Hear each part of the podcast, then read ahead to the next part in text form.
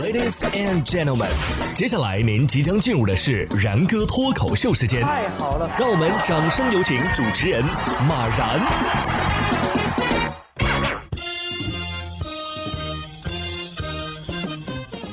然哥说新闻，新闻脱口秀，各位听众大家好，我是然哥。不知道大家有没有在一些网上那个评论区啊，经常看到有人说，要不你去乐山吧，让大佛下来，你坐上去。主要是说这个人啊管得太宽了，或者是喜欢做道德评判。但是没想到啊，万万没想到，真有人去做乐山大佛了。四月四号，四川乐山有网友拍到一女子啊坐在乐山大佛的头顶晒太阳。对此，景区也做了回应啊，说她是偷偷的翻栏杆过去的，走上了大佛的头顶。人员呢也已经带离现场，相关情况正在调查核实。大佛要是会说话，都得说了，要不我站起来，您坐这儿吧。还好我不会动啊，我要是点一下头啊，您就能体验跳水了。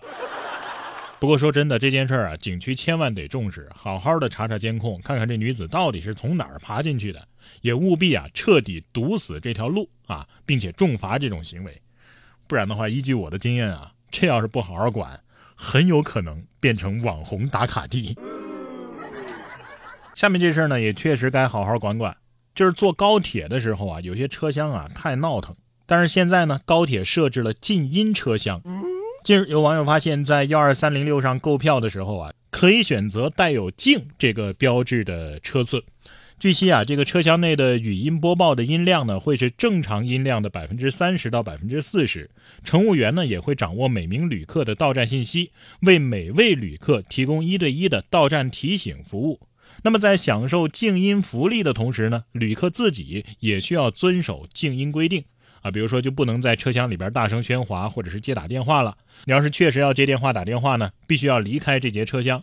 而旅客的手机也需要调整到静音或者是震动模式，在使用电子产品的时候，必须要佩戴耳机或者是关闭音源的外放功能。太棒了啊！再也不用被打电话的社畜和哭闹的孩子吵到头疼了。不过也有人已经爆出来啊，有人买了这个静音车厢，但是也不遵守规则的。嗯，那么在静音车厢还能听到这样的吵闹，是不是更闹心呢？对呀。静音车厢这种想法呀非常好，但是实施起来啊还是得靠自觉。哎，我觉得不如反其道而行之。除了静音车厢以外呢，哎，考虑搞一个吵闹车厢，把什么熊孩子呀之类的全部归到这个车厢里边。爱聊天的、唱歌的、刷短视频的、打电话的、小孩子哭闹不停的，全都放在一起，牺牲一节车厢的安宁，造福一整列列车的安静。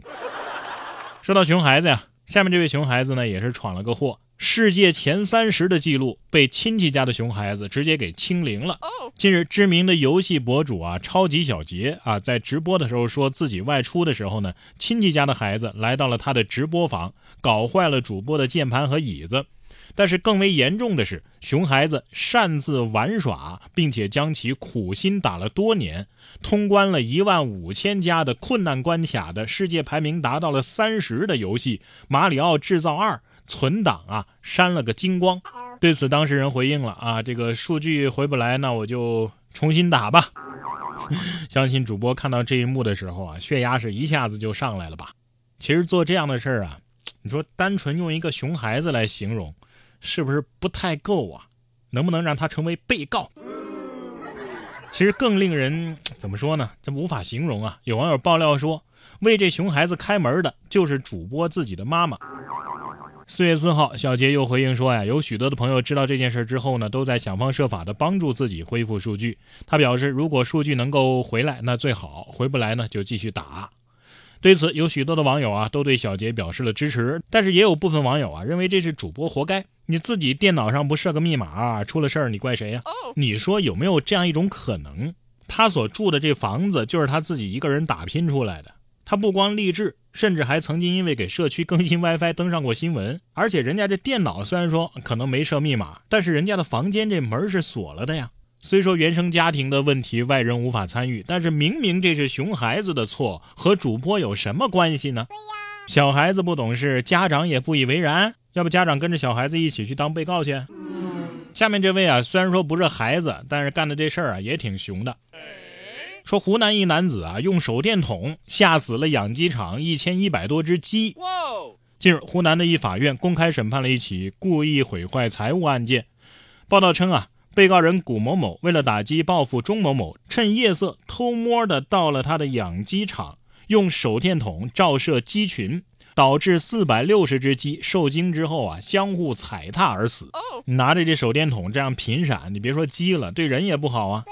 钟某某发现之后呢，古某因此赔偿了三千块钱。但是古某对钟某某的不满啊，就愈发强烈了。因此他又以相同的手法，再次导致钟某某六百四十只鸡惨死，损失的总价值高达一万三千八百四十块。最后，古某某被判处有期徒刑六个月，缓刑一年。在这里要补充一下啊，这个鸡啊，确实是一种胆子非常小的动物啊。如果距离够近的话，很可能会被汽车的鸣笛声就吓死了。在受到惊吓的时候啊，鸡群也会出现严重的应激反应，通常会簇拥在一起，或者是四处的乱飞乱扑，严重的确实能够导致大量的死亡。你说这些鸡在看到这个手电筒高频闪烁的时候，在想什么呢？闪烁，这是宇宙在闪烁呀！物理学不存在了，没有意义了。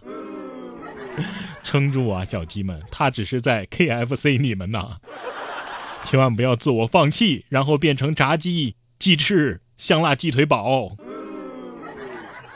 下面这辆三轮车也不知道是受了什么刺激，近日浙江丽水一辆三轮车被小轿车追尾，突如其来的推背感啊，让这三轮车呀是一路狂飙，直达修车店。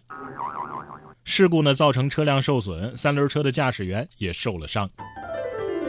这是 AI 三轮车吗？受伤之后自己自动就去了修理厂，这让人不得不怀疑是不是修车店的老板买通了车手。